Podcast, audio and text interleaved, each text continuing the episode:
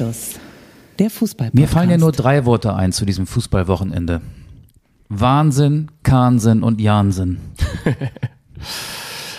ja, definitiv. Man könnte aber auch sagen, der HSV ist vom Regensburg in die Traufe gekommen. Mhm.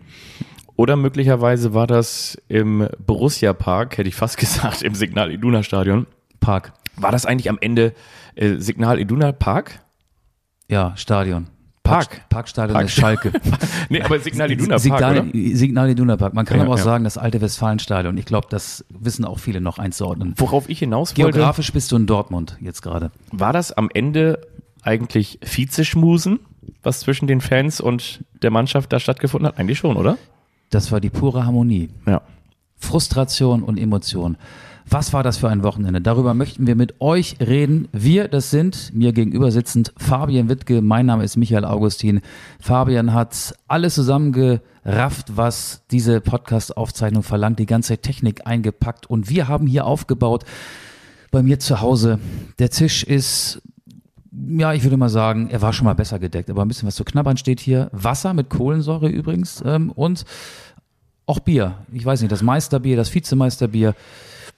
Das ist so ein, so ein Angebot, das Borussia Dortmund ja auch hatte. Ne? Also ich biete dir das Bier an. Du kannst durch die Tür zur Meisterschaft Ja. gehen, du kannst aber auch an der Tür vorbeigehen. So hat es ja Borussia Dortmund auch gemacht. Das Ich glaube, ich überlasse ich dir. Ich fange mal mit so einem Wasser an, okay? Ja, mit, so, mit so einem Wasser. ist völlig in Mit Ordnung. Sprudel, Gänsewein, das ist möglicherweise das, was äh, viel in Dortmund ausgeschenkt wurde. Möchtest du eigentlich auch so einen Schluck Gänsewein Ja. oder trinkst du ein Bier?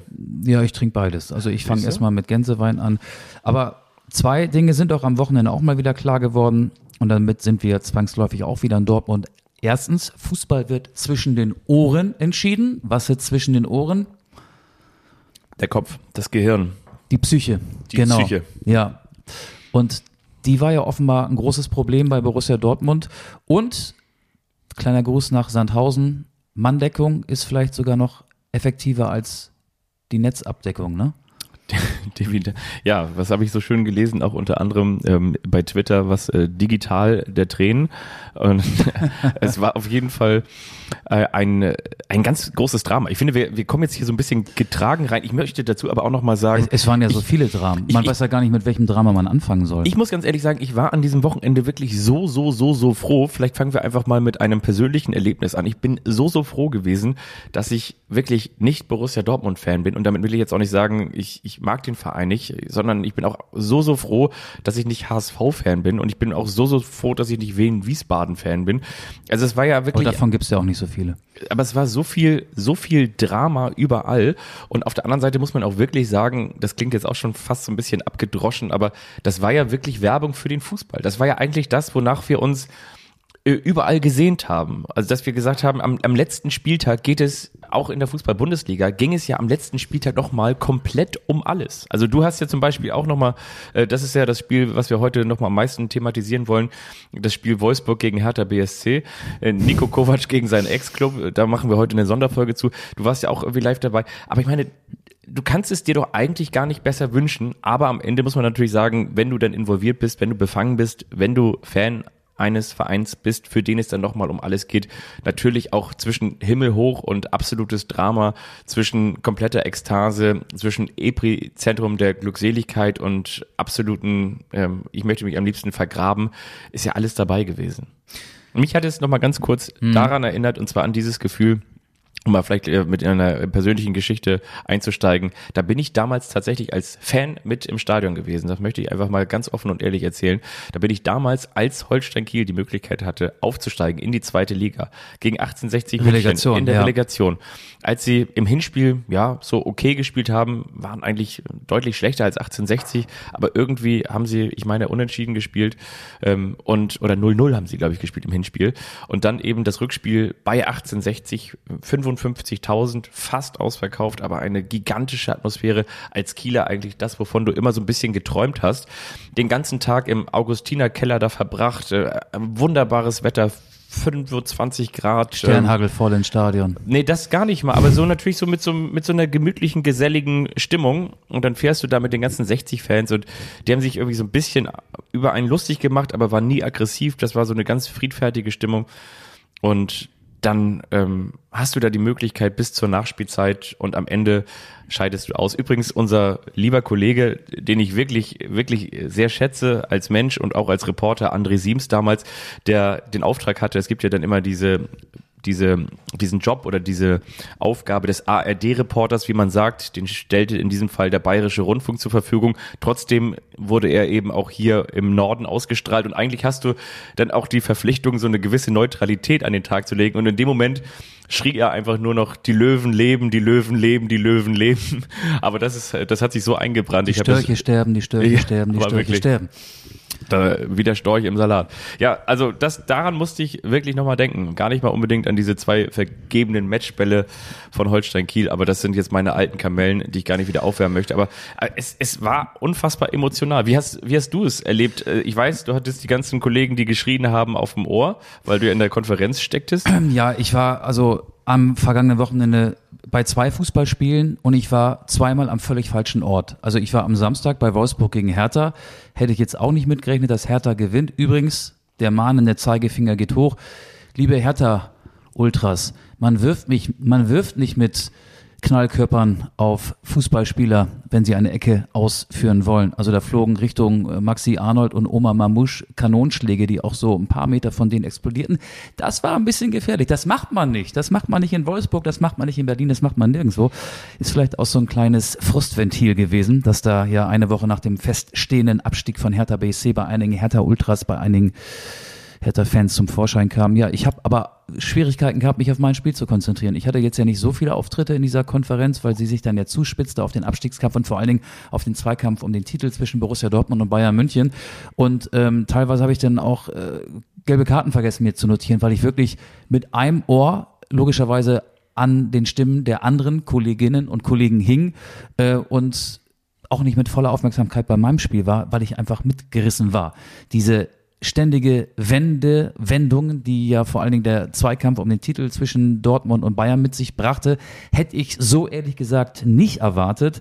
Ähm, und ja, was soll ich dazu sagen? Ich, äh, wenn wir da jetzt in die Analyse eingehen, ich habe ja eben gesagt, äh, so ein bisschen salopp Fußball wird zwischen den Ohren entschieden. Borussia Dortmund hat dann am letzten Spieltag dann doch sein typisches BVB-Gesicht mal wieder gezeigt. Die Dortmunder waren jetzt in den vergangenen Wochen dreimal Tabellenführer und haben am darauffolgenden Spieltag nie gewonnen.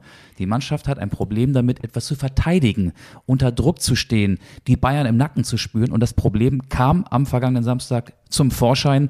Fing ja schon damit an, dass Sebastian Aller den Elfmeter nicht verwandelte. Emre Can wollte eigentlich antreten. Also der Ball lag im doppelten Sinne auf dem Elfmeterpunkt. Dortmund hätte nur eine Mainzer Mannschaft, die in den Wochen davor so ein bisschen äh, durch die Liga taumelte, eine Niederlage an die andere Reite äh, zu schlagen. Also Dortmund hätte nur gegen Mainz 05 gewinnen müssen. Es hat nicht funktioniert. Und am Ende 2 zu 2 und äh, Jamal Musiala in der 89. Es war unfassbar. Ähm, und jetzt frage ich mich und dich, wie machen wir weiter? Unfassbar ja auch, was so während des Spiels in Köln durchsickerte. Vielleicht mit dem Bayern-Vorstand um Bratze ja. und Oliver Kahn. Ja. Oder soll ich noch ein paar ähm, Witze zum Funkloch in Sandhausen machen? Also die Bundesnetzagentur hat wahrscheinlich auch gedacht, das kommt Moment später. mal, Moment mal, wir müssen doch, wir müssen doch dafür sorgen, dass die großen Fußballstandorte am 34. Spieltag auch in der Lage sind, ein fehlerfreies, ruckelfreies WLAN und eine stabile Internetverbindung zu bekommen. Ich, ich finde, ja. wir müssen noch ein bisschen näher rein. Lass uns noch mal ganz kurz bei Dortmund gegen Bayern bleiben und vielleicht noch mal ganz kurz anfangen damit mit, mit der Analyse. Ich habe mir auch schon viele Gedanken dazu gemacht, woran mag es liegen. Ich kann nicht mal sagen, dass es die Psyche ist, glaube ich wirklich nicht, sondern ich glaube, dass an diesem Spieltag dann wirklich am Ende Glück und Pech entscheiden. Und ich, zwar, ich finde, das ist kein Pech, wenn du gegen Mainz 0 zu 2 zurückliegst und einen Elfmeter verschießt. Ja, aber so ein, es ist dann halt dieses, wie, wie sagt man so schön, das, das Spielglück. Und du hast dann in diesem Fall das Spielpech, dass dann so einer mal reingeht oder dass Sebastian Aller dann sich für die falsche Ecke entscheidet und Finn Dahm, dann, der ja nun auch als eher äh, Ersatzmann reinrotiert ist, weil er jetzt den Verein verlässt, möglicherweise nach Augsburg, das ist alles egal. Aber ich, ich glaube, äh, dass so ein Spiel eben auch anders laufen kann, dass wenn du in der das war, das war eine Finn-Finn-Situation, ne? Absolut, aber wenn du Für in der, Mainz aber nur. in der zweiten oder in der dritten Minute in Führung gehst, so, es kann genauso passieren gegen Mainz, dann gewinnst du möglicherweise dieses Spiel 5-0 und du hast dein Fußballfest. Aber das ist halt nicht, nicht so gekommen, sondern du hattest. Ja, ich bin da ein bisschen strenger mit Dortmund. Ja, ich und und das äh, Jamal Musiala, das war ja nun auch so ein Schuss, so ja, der der geht dann dann rein, aber der kann ja halt auch nicht reingehen und dann bist du deutscher Meister. Ja, weißt aber, du, das, aber, aber letzt, letzten Endes ist das doch auch ein Beleg für vorhandene oder nicht vorhandene Qualität und mentale Stärke und mit dieser Drucksituation umgehen zu können. Das verlangt ja auch einen Erfahrungsschatz den hat Borussia Dortmund nicht, weil Borussia Dortmund diese großen Spiele in den vergangenen Jahren nicht hatte. Deutscher Meister vor elf Jahren zuletzt gewesen. Die Bayern haben das, die haben das ständig. Klar, Dortmund kennt K.O.-Spiele aus der Champions League, aus dem DFB-Pokal, aber diese große Chance nach elf Jahren vor mehr als 80.000 Zuschauern im Westfalenstadion, sag ich jetzt mal. Die ganze Stadt war zum Feiern ausgerichtet, geschmückt und hergerichtet. Das ganze Umfeld von Borussia Dortmund schrie nach dem Titel. Ich sehe noch die Bilder Edin Terzic und Sebastian Kehl, wenn die Kameras dann in den ersten Minuten oder in den letzten Minuten vor dem Anpfiff einmal so um die Bank herumschwenken. Die waren bester Stimmung, die waren, ach, die hatten auch, glaube ich, schon so ein bisschen äh, eine Hand an der Schale, also zumindest Hatten vor ihrem auch, geistigen ja. Auge. Und das war ja auch die allgemeine Gemütslage. Das hab, haben wir doch hier letzte Woche auch diskutiert. Wir haben doch auch über den am Boden zerstörten Thomas Tochel nach dem 1 zu 3 der Bayern gegen Leipzig gesprochen und uns hat doch auch die Fantasie gespielt, dass diese Mannschaft nochmal die Kurve bekommt in Köln. Und ich bleib dabei, es hat dann auch noch, es hat dann mit Qualität oder eben nicht vorhandener oder nicht ausreichend vorhandener Qualität zu tun, wenn du gegen eine Mainzer Mannschaft, die ja eigentlich nichts zu gewinnen, aber auch nichts zu verlieren hatte, es nicht hinbekommst, einen Elfmeter zu verwandeln und ähm, einfach mit 1 zu 0 in Führung zu gehen oder am Ende meinetwegen auch das Spiel in der 93. Minute noch mit 3 zu 2 gewinnen, hätte ja auch noch gereicht. Hat Dortmund nicht geschafft und die Bayern ja, sie sind jetzt ein schmuckloser Meister, weil sie es vielleicht gar nicht verdient gehabt hätten. Das waren ja so auch die ersten Fragen, die sich dann die Bayern-Spieler, vor allen Dingen Thomas Müller, haben anhören müssen. Ja, aber wer, das ist jetzt ähm, natürlich keine bahnbrechende Erkenntnis, nach 34 Spieltagen oben steht, der ist denn doch verdient deutscher Meister geworden. Darüber müssen wir gar nicht sprechen. Also das denke ich auch. Ich denke nur, dass man hinterher das sich immer so zurechtbiegen kann, wie man eigentlich möchte. Und es ist ja genau der gleiche Jamal Musiala, der jetzt Deutschland auch nicht ins Achtelfinale der Fußballweltmeister geschossen hat. Aber dieser Ball, den trifft er dann halt so. Und das finde ich ist keine Qualitätsfrage, sondern ja, aber Musiala ist, ist, schon einer der besten Bayern-Spieler gewesen in der abgelaufenen Saison, auch wenn er jetzt in den vergangenen Wochen eher so einen Hänger hatte. Ja, natürlich, genau, natürlich. Aber Sebastian Aller war es ja in den in der Rückrunde auch mit seinen neun Treffern. Aber der verwandelt einen Elfmeter nicht. Nein, natürlich verwandelt ein Elfmeter, er Elfmeter ist ohne nicht. Gegenspieler. Der Ball liegt auf dem Punkt, du kannst dir die Ecke aussuchen, du kannst den Torwart vielleicht auch ausgucken. Robert du, Lewandowski hat auch in seinen besten Zeiten mal einen Elfmeter nicht verwandelt. Ja, sollte, Deswegen, sollte nicht passieren am 34. Spieltag. Nein, sollte es nicht passieren. Und ähm, sicherlich hast du auch noch mal einen anderen Druck, aber ich denke mir, wie gesagt, am Ende, am Ende ist es für mich dann auch jetzt nicht nur fehlende Klasse. Wir müssen uns nicht darüber unterhalten, dass man Borussia Dortmund und Bayern München nicht miteinander vergleichen kann. Ich finde, das ist nochmal ganz deutlich geworden, auch in dieser Saison. Für Borussia Dortmund ist der Erfolg immer ein riesengroßes Stück Arbeit. Für den FC Bayern München ist der Erfolg selbstverständlich. Das haben wir, glaube ich, in dieser Saison nochmal ganz besonders aufgezeigt bekommen. Und deshalb ist es ja auch umso bitterer. Und das ist das, wo ich glaube, wo viele BVB-Fans auch noch weit über den Sommer mit schwanger gehen. Ich habe jetzt zum Beispiel auch mit ein paar gesprochen und habe gesagt, so Mensch, wollen wir am Donnerstag oder am Dienstag uns nicht irgendwie gemeinsam treffen und wenn das Wetter gut ist, vielleicht das Relegationsspiel uns anschauen. Und da waren eben auch Dortmund-Fans dabei, die gesagt haben, oh, irgendwie kann ich kann kein ich, Bock mehr auf Fußball. Nee, kann, kann ich kann ja. ich Fußball nicht mehr. Und übrigens nur noch Bock auf Anstoß. Ja. Ihr seid herzlich eingeladen. Ja, und ich ich ich kann das nachvollziehen und und zwar deshalb, weil selbst im vermeintlich schwächsten Moment des FC Bayern in den vergangenen elf Jahren. Ja. Im, im schwächsten Moment reicht es nicht aus, sie zu schlagen. Ja. Und, und, wenn, und du, wenn, hast ja, du hast ja auch recht mit der Aussage. Du hast ja auch recht. Also wer am Ende nach 34 Spieltagen, das hat ja Edin Terzic auch ganz fair gesagt, wer am Ende nach 34 Spieltagen oben steht, das ist jetzt auch so eine, so eine, so eine Doppelpassfloskel, der ist verdient ähm, deutscher Meister, aber es ist ja so. Ja, es ist ja so. Und, und äh, Dortmund hätten die wenigsten Punkte seit 2009 zur Meisterschaft gereicht. Damals ja. war der VfL Wolfsburg deutscher Meister und ähm, dann hätten wahrscheinlich auch einige noch so im Subtext gesagt, ja, die, Bay die Dortmunder sind jetzt nur Meister geworden, weil sie von der Schwäche des größten Konkurrenten profitiert haben, also von der Schwäche der anderen, von der Schwäche der Bayern aber so weit ist es ja nicht gekommen. Übrigens mit noch einer Parallele, die ich da nochmal so im Kopf hatte. Denn der, wie viel da war der VfL Wolfsburg nach der Hinrunde? Neunter. Und Borussia Dortmund? Achter, ne, oder? Waren die nicht Neunter? Nee, die waren zwischendurch mal Achter. Nach der Hinrunde waren sie nicht Neunter. Nein, da waren sie weiter oben. Aber sie haben, sie waren zwischenzeitlich, glaube ich, mal Achter, bevor es dann nach oben ging. Ich meine, sie waren Neunter. Ja, aber nicht nach der Hinrunde. Die sind jetzt nicht, äh, nicht äh, nach 17 Spieltagen von, von 9 auf 1 oder auf, auf 2. Aber jetzt. sie waren nicht im internationalen Geschäft zur Winterserie. Ja, das, das ist so gewesen, Da waren sie glaube ich. Das ist jetzt so ein bisschen äh, Stochern im Nebel. Wir bräuchten jetzt mal so einen Faktencheck. Frank Plasberg. Der hat, der hat ja. auch eine viel größere Redaktion. Die gibt's ja gar nicht mehr. Das ist doch jetzt hier der sich. Sohn vom Wunder von Bern. Das ist doch genau, das ist doch jetzt äh, das Wunder von Bern. Ähm, wie heißt der denn noch? Luis Klamroth. Louis Klamroth. Louis Klamroth, genau.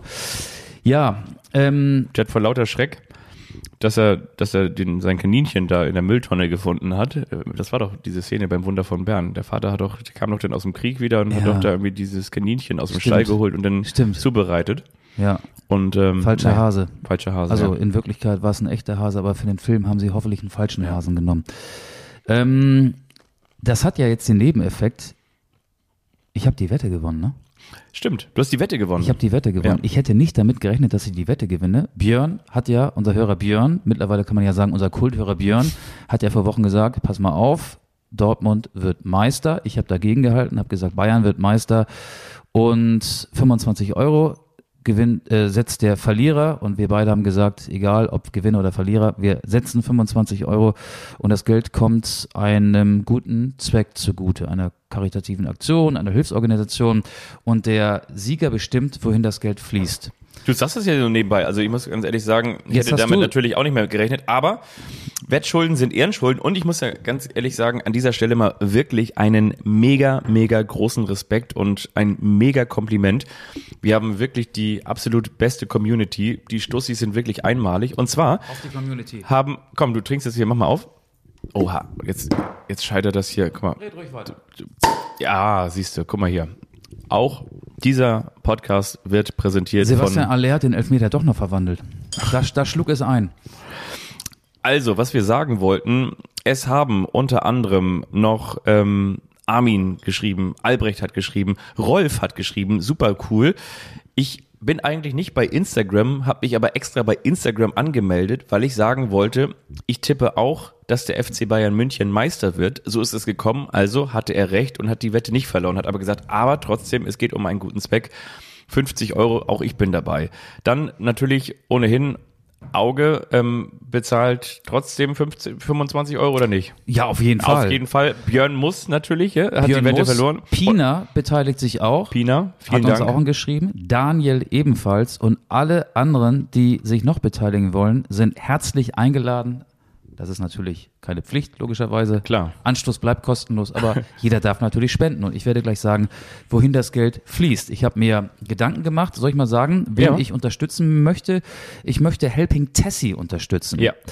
Helping Tessie setzt sich für ein Waisenhaus in Kamerun ein und die Geschichte ist herzzerreißend. Das ähm, ist wirklich so. Als meine Frau schwanger war, das war 2016, unsere Tochter wurde im Dezember 2016 geboren, ist ein Bekannter von ihr, der gebürtiger Kameruner ist, in der Heimat gewesen, in Kamerun und hat am Straßenrand ein Waisenkind gefunden. Das wurde da ausgesetzt. Und er hat dieses Kind in ein Waisenhaus gebracht und hat es Tessie genannt und hat gesehen, dass es in diesem Waisenhaus große Schwierigkeiten gibt. Den Kindern ging's nicht gut. Sie hatten auch wenig bis sehr wenig Spielzeug. Und er hat ähm, mit mehreren Leuten in Deutschland, in Hamburg, dann eine Spendenaktion ins Leben gerufen, um dieses Waisenhaus zu unterstützen. Meine Frau saß im Vorstand, war Mitgründerin dieser, dieses Vereins Helping Tessie, der sich für Waisenkinder in diesem Waisenhaus in Kamerun einsetzt. Tessie ist genauso alt wie meine Tochter. Sie ist sechs Jahre alt. Regelmäßig werden Spenden vor allen Dingen zu Weihnachten gesammelt, dann werden große Pakete geschnürt, er bringt sie hin. Es gibt auch ein paar prominente Unterstützer, die ihre Prominenz, ihre Reichweite bei Instagram nutzen und auch Werbung dafür machen. Also den Kindern dort in diesem Waisenhaus geht es immer besser. Und deswegen möchte ich das Geld, was durch diese Wette zustande kommt, Helping Tessie, dem Helping Tessie e.V. spenden. Ich sage jetzt einmal hier, weil ja nicht alle bei Instagram sind, die IBAN. Ich werde sie am Ende der Folge auch nochmal erwähnen. Und wir können es ja auch bei Instagram einmal Ja, lass uns das machen. veröffentlichen, Ja. weil es jetzt ja doch ein bisschen schnell geht. Also, das Geld soll Helping Tessie zugutekommen. Das Konto ist bei der Hamburger Sparkasse. Die IBAN lautet DE 53 2005 0550 1236 1375 90. Ich komme mir gerade vor wie Jens Riewer, wenn er die Lottozahlen vorliest. Zusatzzahl, ah nee, äh, die gibt's ja gar nicht mehr, die Zusatzzahlen. Der Superzahl 6. Ich sag's nochmal. Helping Tessie, das Spendenkonto bei der Hamburger Sparkasse mit folgender IBAN DE 53 2005 0550 1236 1375 90. Am Ende dieser Folge nochmal Verwendungszweck Spende. Einfach nur Spende. Und ich finde das echt richtig gut. Spende der Durchsage. Ja, da sind jetzt, wenn ich richtig gerechnet habe, knapp 200 oder um die 200 Euro zusammengekommen und ja, wie gesagt, die, die Hotline hätte ich fast gesagt, also die Spendenadresse, die bleibt natürlich bestehen. Wir werden die trotzdem auch nochmal bei Instagram posten, möglicherweise bei Twitter auch nochmal rausholen. Das lohnt sich und ich finde es einfach wirklich mega cool. Also vielen Dank auch nochmal an Björn, der dich herausgefordert hat. Am Ende war es irgendwie eine kleine Zeitgeschichte, die uns hier durch die letzten Wochen getragen hat, weil ansonsten hätten wir überhaupt gar nichts gehabt, über das wir reden können. Nein, und am Ende ist irgendwie auch noch was Gutes entstanden. Das finde ich einfach mega cool. Also vielen Dank und großen Respekt. Danke Björn, aber natürlich auch allen, die sich da jetzt angeschlossen haben und irgendwie doch cool, dass wir gemeinsam mit unserem Kult-Podcast äh, auch noch irgendwie was Gutes machen können. Finde ich auch. Und jetzt kommt eine Überleitung, die ist unmissverständlich. Immer weiter, immer weiter. Wir müssen über Hassan Salihamidzic und Oliver Kahn reden. Ja, ich habe mich gefragt, ist das eigentlich da, also beziehungsweise ist Uli Hoeneß eigentlich der Drei-Kröschen-Opa? Weil er möchte doch im Prinzip jemanden haben, Markus Krösche? Ja, der unter anderem so ist wie Markus Krösche, aber nicht unbedingt Markus Krösche heißen muss. Wäre gar nicht schlecht, wenn er so hieße. Max Eberl wäre auch nicht schlecht, aber möglicherweise ist es auch Herr Reschke, ne? Naja, erstmal ist jetzt Karl-Heinz Rummenigge, Jörg Schmatke wird es nicht. nee, der ist jetzt äh, zumindest für die Transferperiode Sportdirektor beim FC Liverpool. Auch eine Wahnsinnsgeschichte. Aber Karl-Heinz Rummenigge gehört jetzt wieder dem Aufsichtsrat des FC Bayern an. Ja. Ja, die Geschichte ist völlig schräg. Also auch das in Wolfsburg, man guckt dann ja in der Halbzeitpause auch mal so bei kicker.de, was ist da eigentlich so los? Und dann sah ich neben der äh, vielen Halbzeitergebnisse auch die Meldung, dass ähm, offenbar Brazzo und Kahn gefeuert werden und Kahn gar nicht im Stadion sei. Und das hat sich dann verdichtet, das Gerücht. Und nach dem Spiel war es dann ja auch klar. Also Freitag wurde es kommuniziert, die Spieler wussten es nicht. Thomas Tuchel wusste es. Ähm, Herbert Heiner, der Präsident, stand dann ja noch mit Hassan Salihamidzic wild gestikulierend, diskutierend auf dem Rasen. Brazzo trug, glaube ich, das Bayern-Meister-Shirt und Oliver Kahn durfte, weil er sich ja wohl gegen seinen Nachfolger Jan-Christian Dresen verbal eingeschossen hat, nicht den Weg mit nach Köln zum Auswärtsspiel antreten.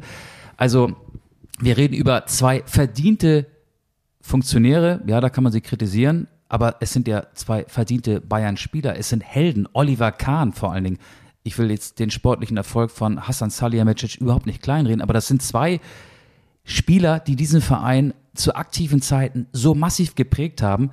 Und der normale Schritt wäre doch gewesen, Samstag Meisterschaft holen. Offenbar hat ja auch niemand dran geglaubt, zumindest nicht die Aufsichtsratsmitglieder. Sonntag und Montag feiern. Also Bayern-like feiern heißt ja einmal auf dem Rathausbalkon ähm, ein paar gesponserte Biergläser trinken und dann alle ab nach Hause oder vielleicht auch noch in der Nobeldisco. Und Dienstag ist heute übrigens, heute ist Dienstag, 30. Mai, Bratze und Kahn entlassen. Das wäre auch nicht cool gewesen, aber es wäre zumindest würdevoll gewesen oder würdevoller. Ich finde ja, am Ende, wenn man sowas sagt, wie, wie siehst du, ist niemandem geholfen, aber kannst du dich daran erinnern, dass ich vor, ich glaube schon vor paar Monaten, vielleicht war es auch im vergangenen Jahr, aber vor paar Monaten noch gesagt habe, am Ende ist es doch eben auch Uli Hoeneß, der da aus der Fernung mit rein regiert. Und ich weiß noch, da hast du noch gesagt, so, naja, nein, aber jetzt ist er doch irgendwie gar nicht mehr da und ähm, CEO ist doch Oliver Kahn und, und ähm, Heiner und ähm, der, und der andere Heiner, der andere Heini ist auch noch da. Und am, am Ende, und das muss man ja wirklich sagen, der FC Bayern München ist eigentlich, und das ist auch mein Fazit, also neben der Tatsache, dass ich total erstaunt bin, das muss ich einen ganz langen Satz machen, aber ich bin total erstaunt, dass ein Weltverein, ein Weltverein, der, wie nochmal gesagt, den Erfolg für sich reklamiert, der eine riesengroße Marke ist, mit Büros in New York und hast du nicht gesehen, dass er sich In so, China. dass er sich so hin, ja, so hinreißen lässt, so unprofessionell, so, so wenig, Beziehung nach Katar. ja, und so unsouverän am Ende zu sein, nach Saudi-Arabien und äh, überall in die, in die ganze Welt. Und dann hast du da natürlich auch Medienexperten und Medienberater und ein, ein riesengroßes Social-Media-Team und so weiter und so fort. Und am Ende des Tages scheiterst du so dermaßen an dir selbst und am Ende hast du eben diese unfassbare Unsouveränität und das, das ist etwas, was mich total erstaunt und was ich eigentlich auch noch hinzufügen wollte, dass der gesamte Satz, dass der FC Bayern München, und das habe ich auch schon mal vor ein paar Wochen gesagt, immer dann scheitert, wenn er raus muss aus seinen Strukturen. Aber er ist ja nicht gescheitert. Deutscher Meister am letzten Spieltag geworden. Er ist, ja, also, aber für den FC Bayern München ist er wahrscheinlich irgendwie und irgendwo dann doch gescheitert. Also vor allen Dingen vor dem Hintergrund, also klar, dass du jetzt irgendwie, und die Schale hat ja im wahrsten Sinne des Wortes auch noch einen abbekommen. Die Schale hat einen Schalenbeigeschmack. Ja, vor allen Dingen hat, ist er doch noch so ein Stück rausgebrochen. Die hat einen, ja, einen Schalenbeigeschmack. Das trifft es ganz gut. Aber dass, dass du natürlich, selbst wenn du am Ende diese Meisterschaft hast, auch noch unfassbar viel Geld mit, mit Julian Nagelsmann verbrannt hast, dass du einen Kader zusammengestellt hast, der nicht zukunftsträchtig ist im Verhältnis oder in Ermangelung deiner Ziele, die du dir gesetzt hast. Das ist auch klar geworden. Das heißt, also, ich sag mal, ne, nochmal, wenn der BVB jetzt Meister geworden wäre, hätten wir alle gesagt, so wow, zum ersten Mal seit. So, aber für den FC Bayern München ist ja trotzdem alles eingetreten, äh, was er noch irgendwie geplant hat, aber hat er trotzdem unfassbar fehl gewirtschaftet und dafür verantwortlich, ja, dieses Trio da oben, das jetzt äh, um zwei erleichtert wurde und das halt auf eine unfassbare dilettantische Art und Weise. Zumindest wirkt es so. Oder es ist halt äh, wenig souverän, genauso wie es schon mit Julian Nagelsmann abgelaufen ist. Das ist halt einfach, das ist nicht eines Spitzenclubs würdig. Nein, und ich habe mir mal den Aufsichtsrat, zu dem du hast recht, auch Uli Hoeneß gehört als Ehrenpräsident, genauer angeguckt. Im Aufsichtsrat sitzt Herbert Heiner als Präsident, ehemaliger Adidas-Mann. Da sitzt Dr. Jan Heinemann von Adidas, Markus Düßmann von Audi, Dr. Werner Zedelius von der Allianz, Thorsten Langheim von der Telekom. Uli Hoeneß habe ich erwähnt, dann Professor Dr. Dieter Meyer, das ist der Vizepräsident des EV und Dr. Edmund Stoiber, das ist der, der den Transrapid ähm, bauen wollte oder zumindest äh, anschaffen wollte, der bayerische Ministerpräsident AD. Ich bleibe jetzt mal bei den Adidas, Audi, Allianz und Telekom Vorständen. Die sind nicht gerade powered by Emotion, würde ich sagen. Also die denken nicht in Emotionen und äh, sind, glaube ich, keine Sportsmänner. Die entscheiden ganz krass technokratisch, wirtschaftlich und genau so eine Entscheidung war das. Unmenschlicher, würdeloser kann es kaum sein. Ich habe zum ersten Mal Mitleid mit Oliver Kahn empfunden. Also 2002 auch, als er da am Pfosten saß, Ich, ich gebe dir, ich geb dir recht. nach dem 0 zu 2 gegen Brasilien im WM-Finale. Ich gebe dir recht, dass du normalerweise so etwas ganz wirtschaftlich entscheidest und wenig emotional, aber trotzdem noch einmal, gerade, du hast gerade von Weltkonzernen gesprochen, von Telekom, von Audi, von Allianz. Adidas, Allianz. Genau. Trotzdem hast du doch eine gewisse Professionalität und eine gewisse Souveränität. Also ich finde, das ist eigentlich eher etwas, das, das würde vielleicht jemandem passieren. Ich sag mal so, ähm, Beispiel, Martin Kind, Unternehmer, Kind-Hörgeräte, äh, milliardenschwer, der sagt und hat immer sowas gesagt und da kann man ihn letztendlich auch beim Wort nehmen. Man sollte nie aus einer Emotion heraus Entscheidungen treffen. Und das ist doch eine totale Entscheidung aus der Emotion heraus. Und es, es soll ja wiederum auch die andere, die, die Ja, Gegenseite. ja und nein. Das, das, das Nein werde ich dir gleich erklären, aber gleich erst. du musst doch dann diese, du musst doch eher so abgebrüht sein und so kalt sein, dass du sagst, ja, lass ihn da doch noch irgendwie zwei, drei, vier Weißbier mit der Mannschaft trinken und Dienstag ist er weg. Aber dann, dann lasse Genau. ich, dann lasse ich mir doch selber äh, nichts ankreiden im Nachhinein. Ja. Was aber wiederum ja das Gegenstück gewesen sein soll, das ist, das, äh, wie, wie heißt es so schön, Oliver Kahn, ähm, das ist dann so, das ist dann wiederum professionell, wenn man sagt, Oliver Kahn hat diese Entscheidung nicht so gut aufgenommen. Es soll ja wieder. Es war keine einvernehmliche Trennung. Er soll wohl verbal ausfallend geworden sein gegenüber äh, dem Finanzvorstand Jan-Christian Dresen, jetzt Ja. auch sein Nachfolger. Und es hieß doch jetzt vor allen Dingen auch, dass die Angst vor Handgreiflichkeiten hatten und so weiter und so fort. Also jetzt äh, deswegen. Thomas Podarac kennt das und Heiko Herrlich auch. ja. Die, Ich, ich sag mal so, es, es gibt, glaube ich, niemanden, der jetzt sagen würden, ich kann mir das beim besten Willen nicht vorstellen. Aber jetzt mal auch, also ich kann wirklich nur noch drüber lachen. Stell dir jetzt doch einfach mal vor, weißt du, dann kommt äh, Uli Hoeneß und, und hier ähm, Jan-Christian Dresen und, und drehen ihm da den, den, den Kahn ab und, und, und, und meinst du, seine- der hat das Torwarttrikot an, damit er sich so richtig in Rage bringt? ja, und So, seine, und seine erste Reaktion ist, dass er den beiden erstmal ein paar aufs Maul haut. Weißt du so, und dann denke ich mir so, dann weißt das du auch. kann doch nicht sein. Nee, da weißt du irgendwie genau, wo sie angekommen sind. Und ähm, Aber, aber ich möchte noch Ja. was dazu sagen, zu dieser Entscheidung. Ähm, wir sind uns ja total einig, dass das eine völlig, eine Entscheidung ist, die gar nicht geht. Für mich ist die so, diese ähm, Vorstände von Adidas, Audi, Allianz Telekom, also vier der Aufsichtsratsmitglieder des FC Bayern, die bewerten die Zahlen. Aber die haben das Geschäftsjahr zu früh abgeschlossen. Also die Zahlen am 30.06., dann geht eine Saison zu Ende, wären gewesen null Titel. Also das wäre jetzt auch so meine Prognose gewesen vor einer Woche. Das Problem ist, aus null Titeln wurde ein Titel, die Meisterschaft, an die die Herrschaften auch nicht mehr geglaubt haben. Und deswegen haben sie sich halt auf diese Entscheidung committed. Die ist dann durchgesickert, durchgestochen worden, wie auch immer. Und plötzlich sind sie von der Meisterschaft überrumpelt, überholt, überrascht worden. Und das macht die ganze Sache natürlich dann zu einer Sache mit einem extrem Geschmäckle. Ja, ich, ich, wie gesagt, ich finde, ganz generell kannst du die ganze Saison als absoluten Totalschaden werten, weil ich meine, ich glaube, es war auch im Nachgang, wenn du dir eben, klar, hinterher, ne, ist man immer schlauer und so weiter und so fort, aber ich, ich, nochmal, ich habe es ja schon vor Wochen, vor Monaten gesagt, da müssen wir gar nicht wieder mit anfangen, aber du, du willst etwas Neues kreieren. Du holst eine Mannschaft oder stellst eine Mannschaft zusammen, die vor allen Dingen auch noch aus sehr entwicklungsfähigen Spielern besteht. Holst einen Trainer, der als das jüngste und heißeste Eisen für die kommenden zehn Jahre gilt. So, eben, aber für die kommenden zehn Jahre. Es ist eben nicht der, der Thomas Tuchel, es ist nicht der Pochettino, es ist nicht der, der Alteingesessene, es ist nicht der, der Lucien Favre oder es ist halt nicht der, der Marco Rose, sondern das ist halt eben die Generation davor.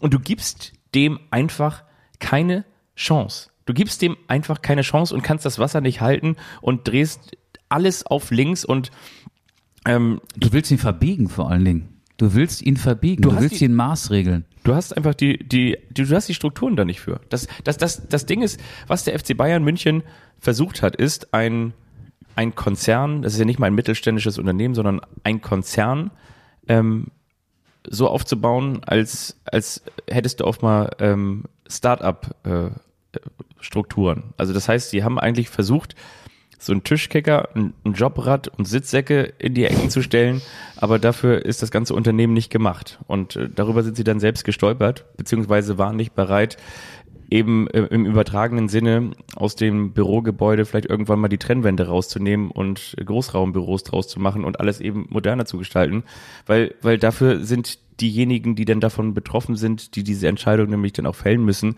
selbst nicht bereit. Und das, das kommt jetzt wieder durch. Und letztendlich ist es doch genau das.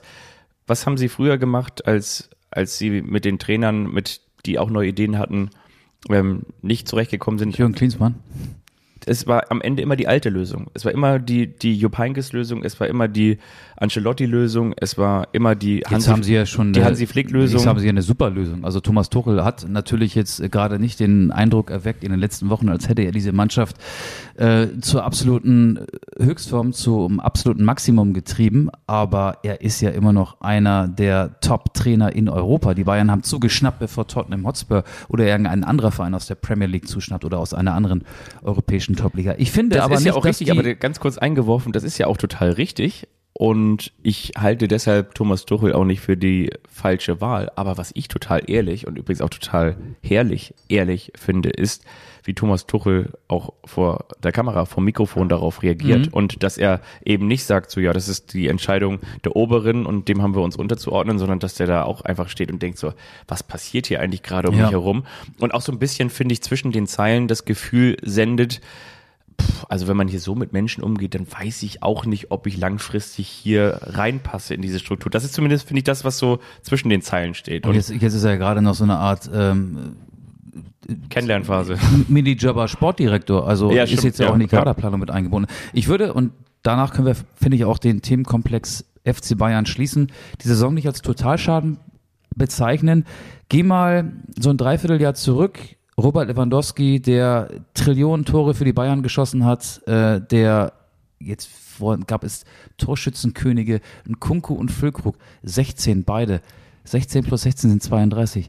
Die macht dir Lewandowski in 28 Spielen normalerweise. Also, und dieser Mann, der fehlt. Also der ist gegangen. Der ist im Sommer zum FC Barcelona gewechselt.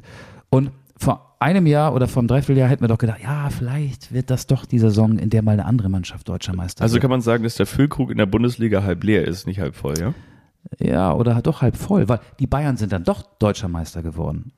Obwohl dieser große Robert Lewandowski nicht mehr mitspielt. Das ist so die globale Sicht auf die Dinge. Deswegen würde ich wegen dieses Meistertitels die Saison jetzt nicht als Totalschaden bezeichnen. Die Außendarstellung gleicht einem Totalschaden, weil das ist äh, komplett auf mehreren Ebenen voll daneben gegangen. Was die Entlassung von Nagelsmann anging, äh, was die herrlich ehrliche Art der Kommunikation von Thomas Tuchel vor laufenden Fernsehkameras angeht und was natürlich die Entlassung von Salihamidzic und Kahn jetzt am Freitag, also einen Tag vor dem entscheidenden Saisonspiel angeht. Was sagt das eigentlich über den FC Bayern München aus, dass er eben nicht nur trotz dieser bescheidenen Saison deutscher Meister wird und dass er trotz dieser Außendarstellung, die ich als desaströs beschreiben würde, trotzdem wohl die Möglichkeit hat, von der mitgrößten Konkurrenz, ja, ich, bei Eintracht Frankfurt ist es ein bisschen kleiner, aber dass er einen äh, Max Eberl jetzt einfach mal so anflirten kann, der wohl dann trotzdem auch nicht sofort, ich sag mal jetzt keine Option ist, also für sich selbst gesprochen, dass er einen Markus Krösche anflirtet, der, weiß ich, vor fünf Jahren noch in Paderborn äh, rumwirbelte, der jetzt natürlich auch nicht sagt, obwohl er vor zweieinhalb Wochen gesagt hat, er wird auf gar keinen Fall im Sommer den Verein verlassen, dass der jetzt äh, sich auch noch wieder ein bisschen Bedenkzeit einräumt, möglicherweise auch das Pokalfinale jetzt nicht stören möchte. Und dass ja, was ich, Reschke hört man da ja auch noch, ne? Michael Reschke äh, im Umfeld. Der, also, was sagt das über den FC Bayern München aus? Der FC das Bayern ist der München. größte Verein, ist egal, wie schäbig äh, die letzten Wochen verlaufen sind, Ja. vor allen Dingen in Sachen Außendarstellung verlaufen sind. Und dass, wenn du in Deutschland ähm, auf, auf Top-Level arbeiten willst, dann musst du zum FC Bayern gehen. Und was das, sagt das wollen, das, das wollen die ja vielleicht auch, die du gerade aufgezählt hast. Aber da müsste man tatsächlich nochmal, und ich habe mich immer, Zumindest kommen sie mal ins Grübeln. Ich, ich habe mich vor allen Dingen immer für Maxi Eberl in die, bin ich immer in die, wie sagt man, in die Krösche gesprungen, in die Bresche In gesprungen. die Nesseln hast du dich gesetzt. Nee, ich habe immer gesagt, so ich kann das total verstehen und äh, dass man vielleicht ja auch selber definieren darf, wie lange man sich so eine gesundheitliche Auszeit nimmt und so weiter und so fort. Aber wenn er jetzt direkt von RB Leipzig wieder losgeht, um äh, beim FC Bayern München anzufangen, nach wie lange jetzt? Naja, nun, wart erst mal ab. Ja, ja, gut, aber gut, aber das ist ja nun, das liegt, das liegt ja auf dem Tisch. Also und das ist ja nun auch kolportiert, dass da Kontakt aufgenommen wurde.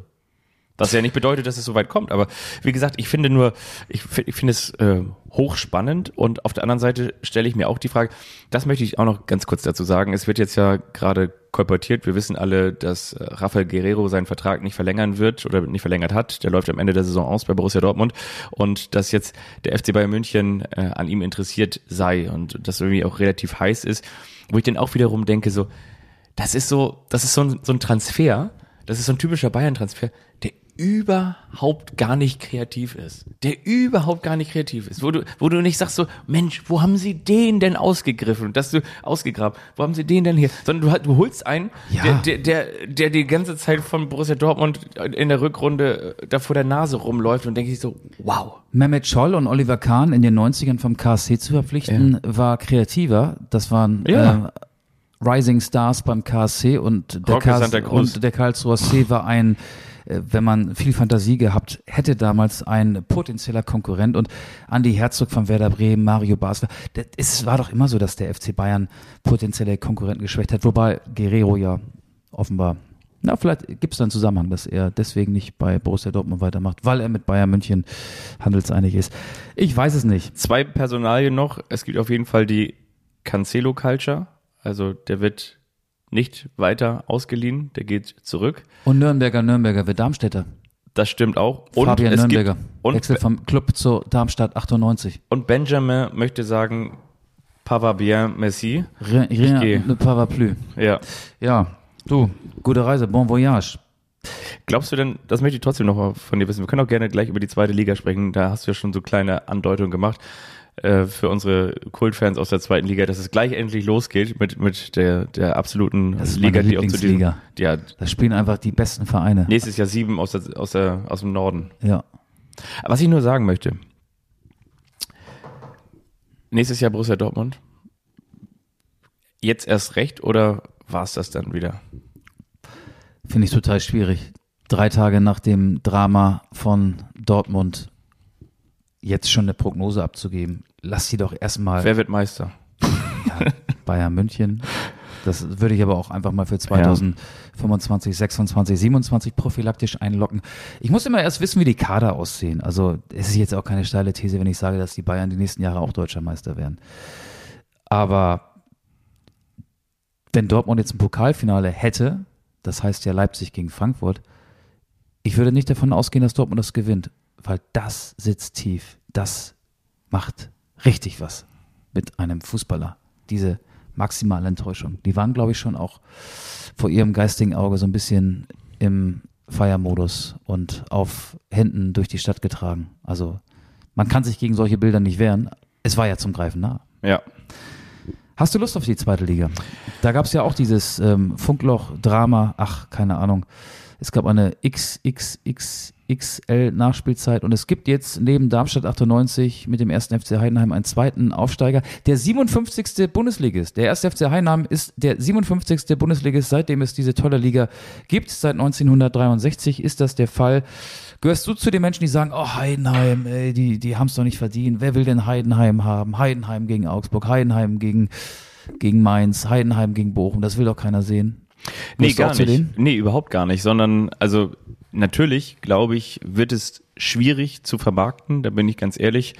Das Einzelspiel, Einzeloption Augsburg gegen Heidenheim, Hoffenheim gegen Heidenheim, so oder am Freitag Mainz gegen Heidenheim ist vielleicht irgendwie nicht so das Ding, wo du unbedingt drauf wartest, aber ich muss einfach mal sagen, dass ich ganz, ganz großen Respekt habe vor nicht nur der Arbeit von Frank Schmidt, sondern im Speziellen auch nochmal, um vielleicht gleich ein bisschen näher ranzuzoomen, in diese Presserunde, diese Medienrunde nach dem Aufstieg einzutauchen, wo die Mannschaft dann diesen PK-Raum gestürmt hat, ihm eine Bierdusche gegeben hat oder mehrere kleine Bierduschen, kein großes Glas, sondern viele kleine Flaschen, die man dann über seinem Kopf ausgegossen hat oder mit denen man ihn bespritzt hat. Und er hat das so über sich ergehen lassen, als sie dann hinten noch irgendwie weitergesungen haben, hat diesen Moment dann auch toleriert und akzeptiert, hat aber dann auch so sinngemäß mit dem Kopf einmal so zur Seite genickt, so sinngemäß so Jungs, jetzt könnt ihr auch mal wieder einen langen Schuh machen, jetzt geht man hier wieder raus. Und hat auch nochmal gesagt, in dieser Situation des Erfolges, dass aber auch am selbigen Tag eben der Verein, bei dem man zu Gast war, Regensburg abgestiegen ist, dass er auch da einfach mal den Respekt zollen möchte oder beziehungsweise sich würdig zeigen möchte, auch vor dieser Situation. Und dass er dann auch nochmal den, den äh, Gastgebern wünscht, dass sie dann möglichst bald wiederkommen. Also, und er auch nochmal gesagt hat, so dass das Menschliche beim ersten FC Heidenheim im Vordergrund steht. Und ich finde einfach so, was die sich aufgebaut haben, dass dass sie sich jetzt damit belohnen konnten und eben dann nicht diese Flatter am Ende hatten oder beziehungsweise vielleicht sogar nicht nur nicht die Flatter, sondern vor allen Dingen den Willen bis zum Schluss wirklich alles zu geben, weil wenn du in der 109. Minute von 111 angezeigten möglichen mit dieser elfminütigen Nachspielzeit dann am Ende eben noch dieses Tor erzwingst, sage ich jetzt einfach mal klar. Und da sind wir jetzt auch wieder dabei. Ne? Da, da, da sind wir dann trotzdem auch wieder beim Matchglück dabei, dass der Ball komplett einmal durch den 5-Meter-Raum durchläuft und am Ende dann hinten zwei Spieler verteidigen den Ball nicht, kommen nicht ran und dann landet er vor den Füßen von Tim Kleindienst und dann macht seinen 25. Treffer. Ja, da ist dann irgendwie auch Glück mit dabei. Das ist Kleindienst nach Vorschrift. Super, absolut. Und natürlich, na, na, natürlich äh, ist das dann eben nicht Schalke, nicht Hertha BSC, nicht Kaiserslautern und äh, nicht der große Traditionsverein. Aber ich, ich finde das irgendwie auch, ich finde das irgendwie auch cool. Und wenn du dann wiederum siehst, was auch manchmal aus solchen Vereinen entstehen kann, Hashtag Union Berlin. Hashtag FC Augsburg. Noch Ja. nie abgestiegen. Tja.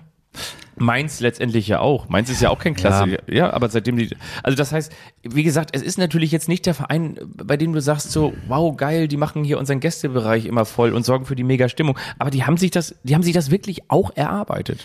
Also ich bin ja, wenn du mir eine, also ich finde die zweite Liga ja, weil, weil, weil der HSV da spielt, St. Pauli spielt da, es spielen viele Vereine aus dem Norden.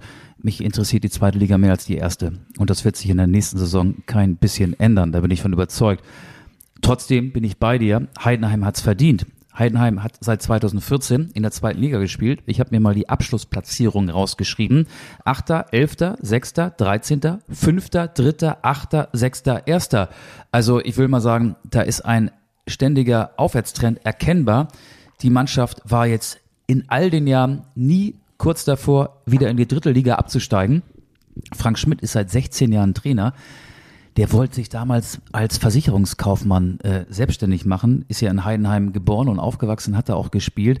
Als die Mannschaft in der Oberliga war, hieß es dann, ja, wir brauchen mal jemanden, der die Mannschaft, der die, diese Amateurmannschaft für ein paar Spiele trainiert. Für zwei, drei Spiele sollte er das machen und daraus sind 16 Jahre geworden. Und finde ich total spannend. Ähm, Credits an die Frankfurter Rundschau. Ich habe einen Artikel gefunden von der Frankfurter Rundschau vor ein paar Wochen. Da ging es um den ersten FC Heidenheim, als sich der jetzt ja vollzogene Aufstieg anbahnte. Was glaubst du, wie viele ähm, HSV-Trainer kommen auf eine Schmidt-Ära in Heidenheim? Ah ja, das ist ja natürlich der Klassiker. Ich tippe auf 16 Jahre. 16 Jahre, also Interimstrainer nicht mitgerechnet. ja, ich tippe auf. Ich, ich tippe tatsächlich mal so auf. Ich hätte jetzt so 16 gesagt, weil es natürlich auch mal Jahre gab, wo Bruno Labbadia anderthalb Jahre Trainer war. machen wir mal ein paar mehr. Ja, ja, genau. Ich hätte jetzt 16, aber wahrscheinlich, es gab so viele Saisons, äh, in denen der HSV auch einfach mal drei oder vier Trainer hatte. Ich, ich, tippe, wenn du sagst noch mal mehr, dann tippe ich auf 25, 21. 21. 12 Darmstadt 98 Trainer. Und selbst der SC Freiburg, der ja gefühlt auch seit Ja. es äh, das Farbfernsehen gibt, nur Mit ein Trainer Volker mit Finke. Christian Streich. Also.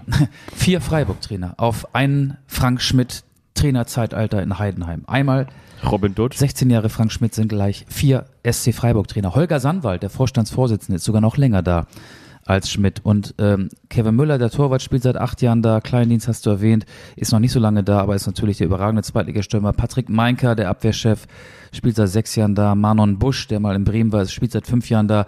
Ist ja nicht so, dass äh, Heidenheim irgendwie so eine Hire-and-Fire-Mentalität entwickelt hat. Nein, da ist was entstanden. Und Der einzige Dortmunder, der am vergangenen Wochenende versteht. gefeiert hat, war wahrscheinlich Jan Niklas Beste. Der kommt doch da aus der Jugend.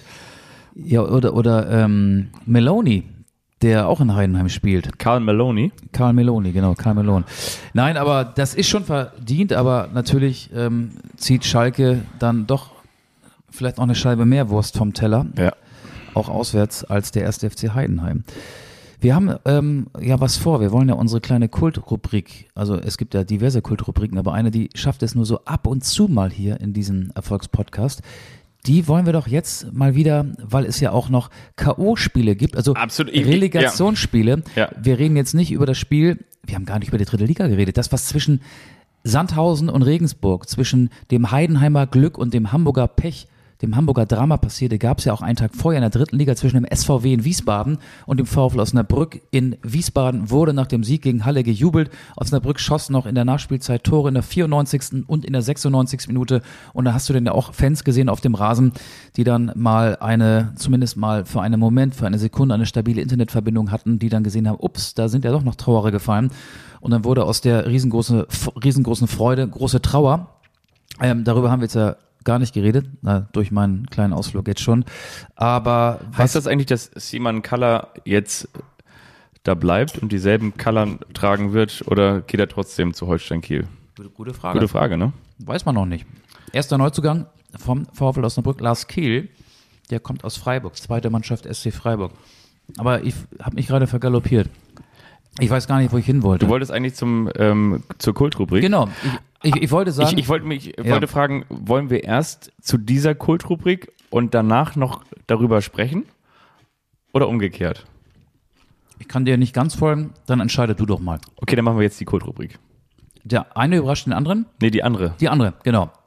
Meine Damen und Herren, liebe Podcast-Freunde, seid ihr bereit? Die Kult-Rubrik ist zurück. Denn hier kommt das Schlagzeilen. Orakel, Orakel, Orakel, Orakel, Orakel. Das Schlagzeilen-Orakel. Ist wieder da. Ist wieder da, weil es ja noch das Duell zwischen dem HSV und dem VfB Stuttgart gibt und Gut, wir gehen jetzt nicht auf Wien Wiesbaden gegen Bielefeld ein, Relegation zwischen dem Drittliga Dritten und dem 16. der Zweiten Liga, aber noch auf das Pokalfinale. Rote Dosen, äh, äh rote Bullen, äh, Rasenball, ach, Leipzig gegen, gegen Frankfurt. Wie lautet die Schlagzeile nach diesem Pokalfinale? Was glaubst du? Fangen wir mit dem Pokalfinale an. Fang du mal an, bitte. Bei mir ist es ja so, dass meine Prognosen zuletzt immer zielsicher am tatsächlichen Ergebnis vorbeigeschossen sind. Deswegen sage ich es jetzt mal, wie ich es gerne hätte. Nee, das, eigentlich, eigentlich darf ich das nicht sagen. Eigentlich müsste ich jetzt sagen, dass Leipzig Pokalsieger wird. Ach, ähm, bei mir wird Frankfurt Pokalsieger. In der Hoffnung, dass es dann auch eintritt. Die Schlagzeile heißt, nach diesem Pokalfinale am kommenden Samstag im Berliner Olympiastadion zwischen Eintracht Frankfurt und dem Verein aus Leipzig. Humpa Humpa Tutare. SGE Brasilianer köpft Frankfurt zum Pokalsieg. Das werden wir im Kicker lesen. Der macht das entscheidende Tor per Kopf gegen Leipzig. Tuta, der Brasilianer. Ich habe ähm, wie die Ölgötzen Leipzig staunt über Frankfurt Show wie die Ölgötzen. Also Mario Götze erlebt nochmal sein Endspiel, sein zweites Endspiel, bei dem alle sagen, du musst nur noch der Welt zeigen, dass du besser bist als Christoph Kunku. Als das, Kevin Campbell. Als, als Kevin Kankel. Wie, wie die Ölgötzen. Leipzig staunt über Frankfurt Show und das wird ein 3 zu 1. Mario Götze schießt ein Tor selbst und bereitet zwei vor und dem gegenüber steht ein Tor von Christoph Kunku. Ja, Ergebnis weiß ich jetzt nicht, aber Tuta wird das Spiel entscheiden für Frankfurt. VfB Stuttgart gegen den HSV. Das Relegationshinspiel ist am Donnerstag in Stuttgart, das Rückspiel am Montag in Hamburg. Meine Schlagzeile bezieht sich jetzt auf das zweite Spiel, muss ich dazu sagen. Okay, bei mir ist es das erste, das passt doch ganz gut. Ach so, also ich habe jetzt quasi schon die Entscheidung in der Relegation ja, okay, mit in der Schlagzeile. Okay. Hamburger Aufstiegsträume am Endo. VfB-Japaner schießt HSV in die zweite Liga. Das ist die Mopo. Wataru Endo, der, der ist gut. Okay. Ähm, ich habe ähm, Ungeheuer von Hönes. Sebastian und sein VfB bescheren dem HSV die sechste zweite Liga in Serie. Und da möchte ich übrigens auch noch drauf eingehen. Aber dann ist das doch die Schlagzeile nach beiden Spielen, oder? Oder steht deiner Meinung nach nach dem Hinspiel schon fest, dass der HSV nicht mehr aufsteigen kann? Okay, das, äh, das habe ich jetzt vorausgesetzt. Ähm, also ich glaube auch, dass der VfB Stuttgart sich durchsetzt und zwar jetzt gar nicht nur so hahaha, weil ich das dem HSV nicht gönne oder weil ich den VfB Stuttgart viel lieber mag, sondern ich komme deshalb auf Ungeheuer von Hoeneß, weil hast du gesehen, was Sebastian Hoeneß nach dem Spiel gegen Hoffenheim gemacht hat? Nee. Der ist sofort vor seiner Mannschaft direkt in die, ich sag mal jetzt, in die Cannstatter Kurve gegangen, also direkt zu den eingefleischten Fans gegangen und hat die, die sofort motiviert und ist da sofort und hat die angepeitscht und hat gesagt, so komm, so nach dem Motto, wir haben jetzt noch die Chance, wir haben jetzt die Chance und wir glauben da jetzt dran. Und ich meine, das ist jetzt nicht nur das, was mich überzeugt hat, sondern ich finde, das ist ein ganz anderes Auftreten. Dazu muss man natürlich auch sagen, ähm, Sebastian Hoeneß hat damals den VfB Stuttgart übernommen, jetzt nicht in einer aussichtslosen Situation, aber schon in einer Situation, in der der VfB Stuttgart lebloser wirkte, als er jetzt war. Ich finde, er hat ihn wieder aktiviert und im Rahmen der Möglichkeiten auch noch was draus gemacht. Nochmal, Viele sind davon ausgegangen, dass sie jetzt zu Hause gegen Hoffenheim gewinnen. Ich finde aber auch, das habe ich auch schon vor Wochen gesagt, Hoffenheim ist kein klassischer Abstiegskandidat gewesen, auch so vom Kader her. Und die waren zuletzt eben auch mit der Formkurve, auch dank Bibu, schon wieder deutlich nach oben. Und was ich sagen möchte, weshalb ich auch auf den Trainer gekommen bin, ich finde, ich finde einfach, dass, dass Tim Walter auch schon wieder so einen, einen unfassbaren äh, rausgehauen hat. Und ich möchte wirklich ganz gerne, ich möchte auch mal die Anstoß-Community fragen, äh, wie, wie die Sympathien um Tim Walter Sag sind. mal gerade rausgehauen. Was ja, meinst du genau? Ähm, also der, der Kicker äh, ist heute mit äh, Zitaten ähm, losgegangen und ähm, äh, Walter hat so vermeintlich in die Psychokiste, so schreibt der Kicker das, gegriffen und sagt sowas wie der VfB wird sich nicht gefreut haben, dass sie auf uns treffen und er will das dann auch noch mal so ein bisschen damit begründen. Ich kürze es jetzt ein bisschen ab. Letztendlich hat er dann wieder sowas gesagt, so wir haben 66 Punkte geholt, 70 Tore geschossen, 20 Spiele gewonnen. Wir wissen, was wir geleistet haben. Stuttgart hingegen ist 16. geworden, hatte am letzten Spieltag die Chance, es aus eigener Kraft zu schaffen und hat es nicht getan. Naja, aber Hertha war ja auch 16. Ne, vor einem Jahr und, und Hertha, das hat man im Rückspiel klar gesehen, als äh, angenockter äh, Erstliga 16. Ja. War dann doch äh, dem HSV in sehr vielen Bereichen überlegen. Da haben ja Standards gereicht äh, und eine offenbar sehr motivierende Kabinenansprache von Kevin Prince Boateng, um den HSV in die Schranken zu weisen. Und ich glaube, die Qualität des VfB Stuttgart im Kader, Endo habe ich erwähnt, meine ich übrigens wirklich, das ist ein wirklich sehr guter zentraler Mittelfeldspieler, der ist gut, Silas ist gut, Girassi ist gut drauf, äh, Sosa, Mavropanos, ich weiß gar nicht. Wagnermann. Wagnermann witzigerweise ja. dann gegen den HSV. Chris Führig, also der VfB hat ähm, auf den meisten Positionen mehr Qualität als der HSV und am Ende ist ja auch keine neue Erkenntnis. Guck dir die Statistik an, Relegation zwischen dem Drittliga äh, dem Zweitliga Dritten und dem 16. der ersten Liga. Meistens hat sich dann der Bundesligist, der Erstligist durchgesetzt. Und ich glaube, das wird auch da so kommen. Ich finde, es klingt auch immer so ein bisschen so, und das möchte ich, davon möchte ich mich wirklich distanzieren. Weißt du, hier sitzt der eine, der ist HSV-Fan, der andere hat mal in Werder-Bettwäsche geschlafen und irgendwie träumt immer noch vom Aufstieg von Holstein Kiel. Ich möchte aber trotzdem noch mal eine Sache loswerden, weil sie mir wichtig ist. Es ist nicht so, dass ich dem HSV die Rückkehr in die Fußball-Bundesliga nicht gönnen würde. Aber wärst du nicht HSV-Fan? Wie bitte? Du hast gerade gesagt, hier sitzt einer, der ist HSV-Fan. Habe ich das gesagt? Mhm. Ist ähm, St. St. Pauli-Fan. Ich meine, nee, KSV. Ich, auf jeden Fall will ich sagen, einer, weiß ich nicht, was ich gesagt habe. Ich wollte sagen, der eine ist St. Pauli-Sympathisant bis Fan, der andere hat in Werder-Bettwäsche geschlafen und ähm, träumt vom Aufstieg von Holstein Kiel. So, das wollte ich sagen. Das habe ich anscheinend nicht gesagt, aber das wollte ich sagen. Und trotzdem möchte ich noch mal eines loswerden. Es ist eben nicht so, dass ich dem HSV die, die Rückkehr in die Fußball-Bundesliga nicht gönnen würde, weil ich finde wiederum auch, und da habe ich jetzt am Wochenende auch nochmal drüber nachgedacht, ich meine, was musste der HSV nach dem finalen Abstieg im eigenen Stadion gegen Borussia Mönchengladbach, bei dem du gewesen bist und damals die Reiterstaffel noch auf dem, auf dem Platz war. Was musste der HSV-Fan seitdem alles erleiden? Und ich meine, ich finde, dass sie diesen Hohn und diesen Spott sich auch ein bisschen während der Zeit bis zum Abstieg erarbeitet haben, durch gewisse äh, Fehlaktionen, nicht nur Peter Knebel und der Rucksack, nicht nur äh, das Auftreten von Bernd Hoffmann, nicht nur dieses ständige Europapokal und so weiter und so fort. Ich finde, ich finde danach ähm, ist der HSV fast schon teilweise eben in Demut versunken und hat die Uhr abgebaut, hat das Stadionlied umgedichtet und hat sich versucht, was aufzubauen, zu erarbeiten und all das, was man mit den Händen geschaffen hat, haben sie in der Regel im Frühjahr wieder eingerissen. Und das Einzige ist, weshalb ich momentan auch denke, auch jetzt zum Beispiel das, was am vergangenen Wochenende passiert ist, in, mit elf Minuten Nachspiel, du kannst dir sowas ja eigentlich gar nicht ausdenken. Und das passiert dann trotzdem wieder dem HSV. Wie auch übrigens damals dieses Spiel, was sie in Heidenheim verloren haben, was dann auch schon ihn in, in Richtung Relegation äh, gebracht hat oder zu Platz vier, weiß ich nicht mehr ganz genau. Was ich nur sagen möchte, ich finde diesen, diesen Auftritt und dieses Auftreten und diese Art und Weise und diesen Habitus von Tim Walter einfach so unfassbar unerträglich. Und ich möchte auch von mir. Aber er hat Heidenheim gratuliert im zweiten Satz. Das Ja. habe ich ganz genau wahrgenommen. aber du weißt ja genau, was ich meine. Und ich finde, es ist auch nochmal ein Unterschied, ob ein Thomas Müller sich unter der Woche hinsetzt und sagt so, ja, hier, die Dortmunder, ne, die müssen natürlich jetzt auch erstmal dieses Ding irgendwie nach Hause schaukeln, so ein bisschen Thomas Müller-esk. Oder hast du irgendwie diesen Habitus von, von Tim Walter, über den wiederum auch ein ein Freund von mir gesagt hat, der ihn mal im Interview hatte, über anderthalb Stunden und auch mal mit ihm privat gesprochen hat in einer Radiosendung und gesagt hat, so ja, der, der hat sicherlich äh, sozusagen ein gesundes Selbstbewusstsein, aber ihm gegenüber war der auch ganz sympathisch.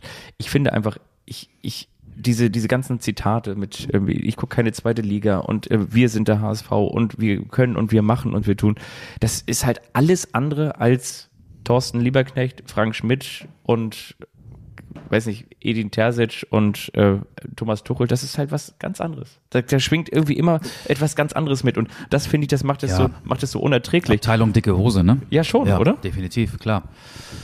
Ähm, Und trotzdem, ähm, glaube ich, sind wir uns auch einig, äh, wenn der HSV so spielt, wie er in der zweiten Liga spielt, dann wird er wirklich Probleme bekommen, weil wenn er so offensiv spielt und dann hast du auf der anderen Seite eben so ein, so aber die ein Probleme hat er ja auch in der zweiten die- Liga schon. ja, genau, aber jetzt nochmal umso so, mehr dann auch okay. in der Relegation gegen den Ja. VfB Stuttgart, gegen eine Mannschaft, die dann vom Kader halt und auch von der Spielweise sicherlich sehr gefährlich sein wird. Auf der anderen Seite, eine Sache noch, jetzt, jetzt habe ich hier so einen langen Monolog. Es gab ja mal eine Mannschaft, es, es gab ja eine Mannschaft in der zweiten Liga, die mal ein Relegationsspiel gegen eine Mannschaft aus der ersten Liga gewonnen hat. Fortuna Düsseldorf. Und noch eine. Ähm, Energie Cottbus. Nee, Union Berlin. Union Berlin gegen den VfB Stuttgart, genau. Aber Energie Cottbus hat sich mal gegen Nürnberg durchgesetzt, meine ich. Ja? Ja.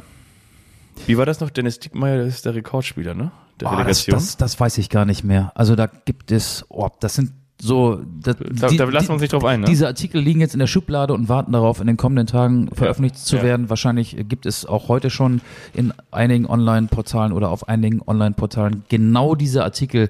Äh, Jonas Meffert war auch oft dabei. Also mit Holstein Kiel, mit dem KSC, mit dem HSV jetzt zum zweiten Mal. Also ich würde sagen, Okay. der könnte Diekmeyer in dieser Statistik gefährlich werden.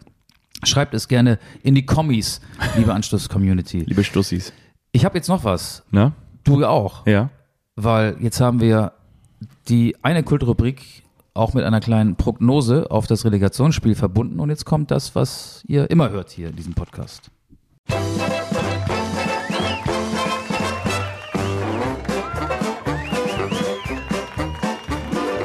Das ist der eine, der überrascht den anderen.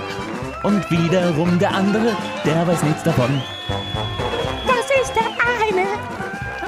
Den anderen. Und wiederum der andere, der weiß nichts davon.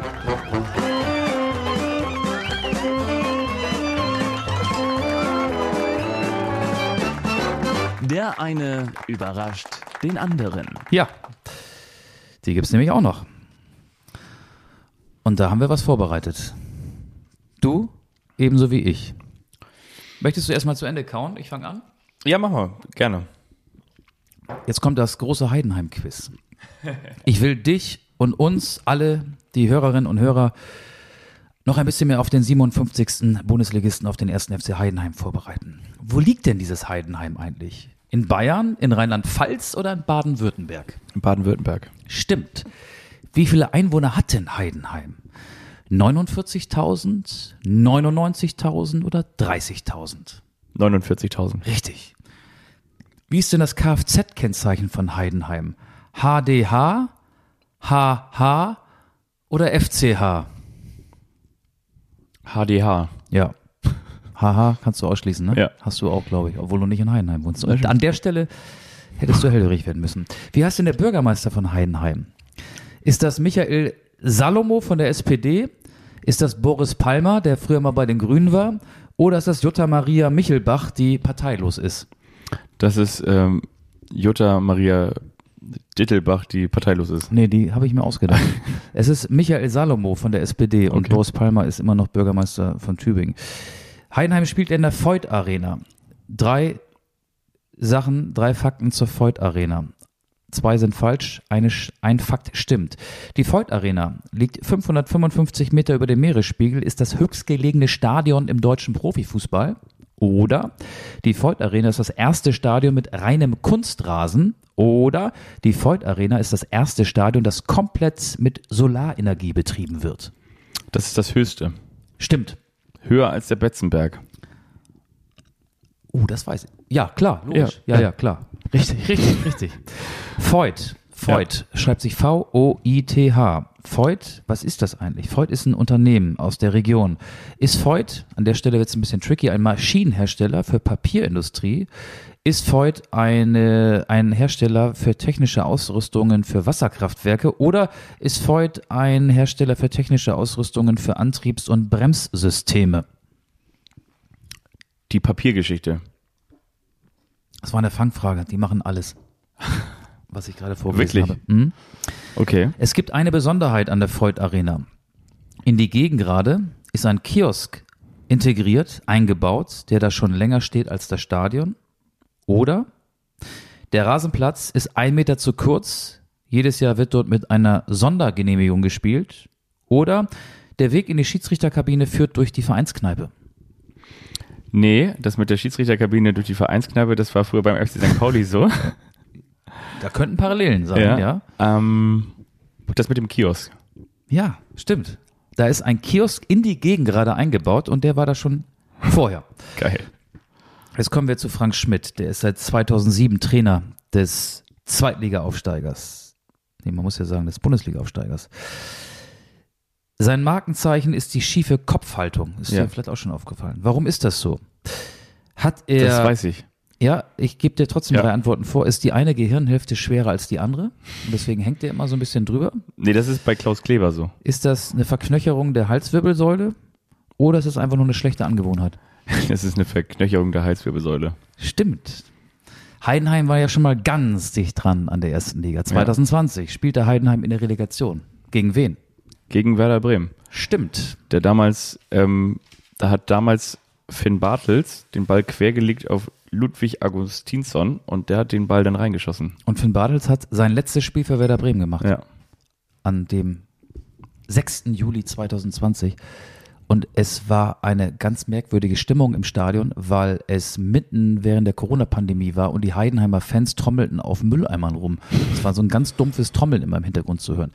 Ähm, wir haben ja schon ein paar Heidenheimer Spieler angesprochen. Kevin Müller, der schon lange dabei ist, Patrick Meinke, Manon Busch. Jan-Niklas Beste ist erst seit einem Jahr dabei. Von Wo spielte er vorher? Genau, wo spielt er Bei vorher? Regensburg. Richtig. Und davor bei Werder und davor bei Dortmund. Ja, bei Werder war er auch. Bei Dortmund war er auch, aber ich weiß nicht, ob dazwischen noch irgendwas war. Aber Regensburg ist der Verein, von dem er zum ersten FC Heidenheim wechselte. Wie viele Tore hat er gemacht? Was glaubst du? Alle reden ja von Kleindienst. Der hat, wie wir schon festgestellt haben, 25 gemacht. Er hat eine starke Saison gespielt. Ich glaube, äh, Beste hat, entweder hat er 15 Tore geschossen oder 15 Scorerpunkte. Ich sag 15 Tore. Scorerpunkte, weiß ich nicht, 12 Tore. 12 Tore. Also Beste plus Kleindienst 37 Tore. Nicht so wenige. Sind die beiden sozusagen das Beste, was sie zu bieten haben, ja, ne? Das Beste am Norden. Ach nee, das Beste an Heidenheim. Für welche, für welchen Verein hat Tim Kleindienst, jetzt sind wir bei Tim Kleindienst, nicht gespielt? Für den SC Freiburg, für den FC Augsburg oder für Energie Cottbus? Ich glaube für Augsburg, oder? Richtig. Und, das wirst du wissen, Ich weiß eigentlich alles über Heidenheim, oder? du weißt alles über Heidenheim, das wirst du auch wissen. Das letzte Spiel hat der erste FC Heidenheim, ja, am vergangenen Wochenende knapp mit 3 zu 2 in Regensburg gewonnen. Was war das erste Spiel in der laufenden Saison, in der gerade zu Ende gegangenen Saison? Es war ein Testspiel. War es das 6 zu 0 gegen die Sportfreunde Schwäbisch Hall? War es das 29 zu 0 gegen den FC Römerstein? Oder war es das 7 zu 0 gegen den TV Steinheim?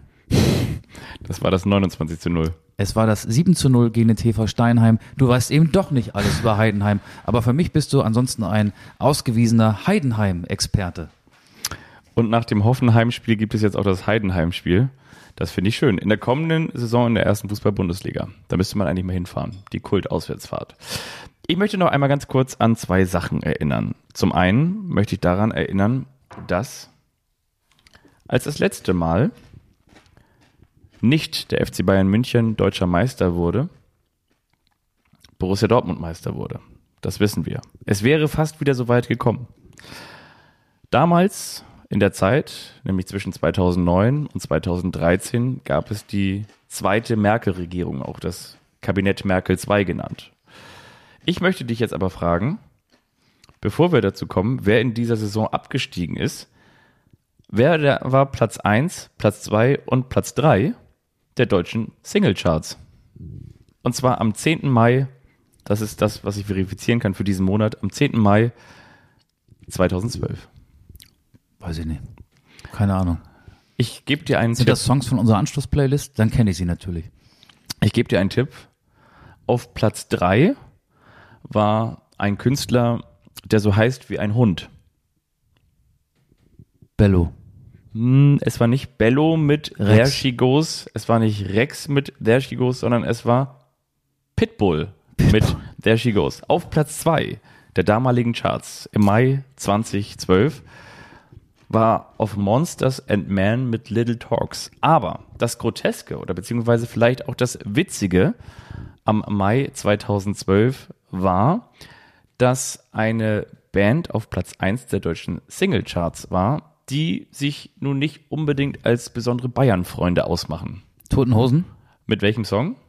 An Tagen wie diesen. Das ist absolut richtig. Damals im Mai 2012. Der 34. Spieltag, du hast es angesprochen, 2011, 2012, hat Borussia Dortmund am Ende als Erster abgeschlossen. Ich möchte wissen, mit wie viel Vorsprung wurde Borussia Dortmund deutscher Meister? Fünf Punkte? Mehr. Neun? Ja. War geraten. BVB. Nee, stimmt gar nicht. Acht. Achso. BVB 08. 09 Punkte Vorsprung. 08, okay. Kannst du noch erraten, wer damals Dritter wurde? Kann man sich aus aktuellem Anlass Schalke. nicht mehr vorstellen. Ja, Schalke, ist Schalke. tatsächlich Dritter geworden. Vierter, Borussia Mönchengladbach, Fünfter, Bayer Leverkusen, Sechster, VfB Stuttgart. Kannst du mir sagen, wer damals 16., 17. und 18. wurde? 16. Hertha BSC, Sehr gut. weil Hertha ja eine Relegation gegen Düsseldorf spielte. Mit Otto Rehagel. Mhm. Z- 2011, 12 ist die Saison, ne? Mhm. Genau. Ein Jahr davor, 2010, 11, ist St. Pauli abgestiegen. Ähm, 2011, 12. Boah, bin ich ganz schlecht. Äh, ich muss jetzt einfach mal Absteiger raten. Also der 1. FC Nürnberg ist für mich so ein klassischer Fahrstuhlclub, der eventuell auf 17 oder 18 gelandet sein könnte. Die sind Zehnter geworden in der Saison. Okay. Aber erster FC ist gar nicht schlecht. Kaiserslautern. Und? Stimmt, der FCK ging runter, ne? Und Ja. Köln. Und Köln. Und Köln, ja. Zwei Traditionsvereine aus der ersten Liga haben sich verabschiedet. Ich habe noch eine kleine Zusatzaufgabe. Und zwar gab es ja schon einmal unter anderem. Und zwar am 20. Mai 2000 ein Drama. Und zwar Unter Haring. als am letzten Spieltag eben auch wieder die Meisterschaft vergeben werden konnte. Und zwar nicht an Bayern 04 Leverkusen, sondern an Bayern München. Ganz genau, weil es dieses Spiel gab im Sportpark in Unterhaching. Du weißt, dass ein gewisser späterer Nationalspieler Michael Ballack. ein Eigentor schoss und Markus Oberleitner damals das 2 zu 0 machte für die Spielvereinigung Unterhaching. Ich Kann möchte, das, kann das sein, dass die ein ähnlich gutes ähm, Handynetz hatten damals im Jahr 2000 wie Sandhausen im Jahr 2023? das war das Millennium-Jahr. Ich möchte von dir wissen, wie war die Mannschaft? Wer stand damals in der Startformation von Bayern 04 Leverkusen? Im Tor. Aus Polen. Mit der Nummer 1. Adam. Matischik. Richtig. Dann in der Innenverteidigung und Außenverteidigung Robert. Kovac. Sehr gut. In der Innenverteidigung Jens. Nowotny. Absolut. Dann auch noch im Defensivverbund Boris. Nicht Palmer, sondern Äh, mit der Nummer 6. Boris? Boris Zivkovic. Zivkovic. Boris Zivkovic. Mit der 13. Michael Ballack. Mit der 22 aus Rostock. Achso, Oliver Neuville. Nee, der andere aus Rostock. Der mit dem feinen Freistoßfuß. Paul Beinlich? Paul Beinlich. Stefan Beinlich, Stefan genau. Beinlich. Mit der 10, der Brasilianer. Se Roberto. Nee, der hatte die 8, der hat aber auch gespielt. Ähm, Emerson. Emerson. Und dann der weiße Brasilianer war auch mit dabei. Ansgar Brinkmann war nicht dabei. Nee, aber der andere, der andere weiße Brasilianer. Schnicks.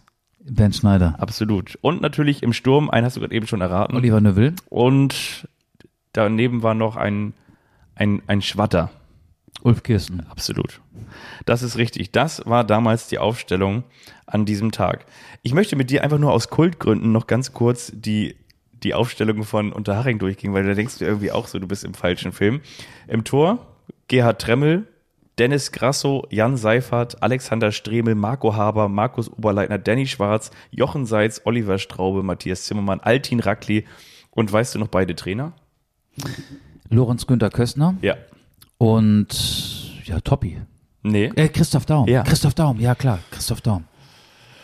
Ja. Daran, daran musste ich denken. Daum bei Unterhaching und äh, Köstner, Köstner bei Leverkusen. Ach so, ja, ich dachte umgekehrt. Ja, das war's von meiner Seite aus. Ich muss das Mikro gerade vom Mund weghalten, weil ich hier diese Chips kaue. Sind das eigentlich Linsenchips? Maisrollen. Maisrollen, oh, guck mal. Dann Nehmen wir auch mal eine hier. Ungefähr so viel Kalorien wie zwei Flaschen Bier. Hättest du auch Bier trinken können. Das stimmt eigentlich. Ähm, ja, ich fand das war schön. Ich habe ja gesagt, dass ich nochmal die Kontonummer von Helping Tessie durchgebe. Ja, bitte. damit ihr wisst, wo das Geld, was mit dieser Wette in Verbindung steht, am Ende landen soll. Also mein Wunsch ist eine Spende für Helping Tessie.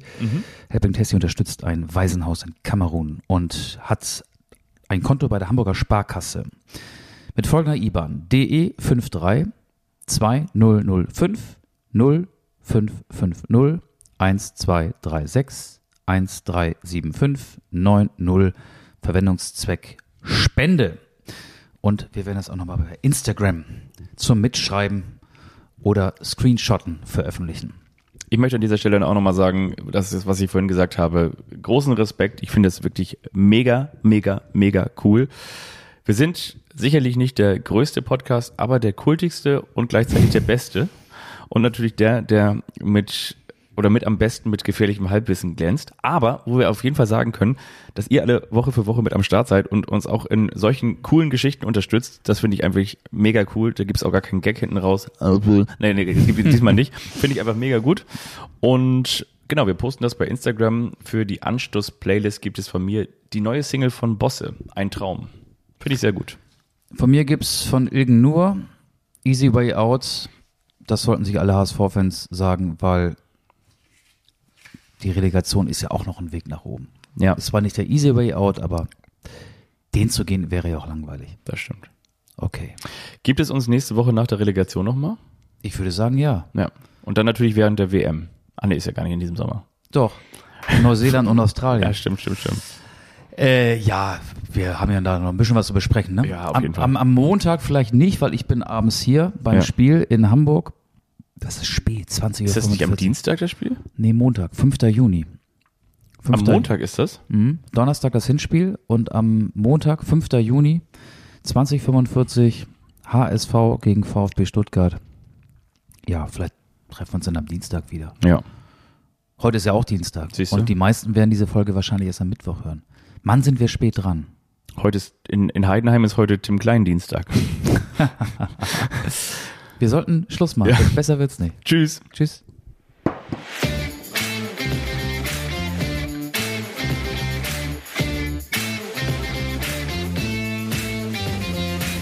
Anstoß. Der Fußball-Podcast.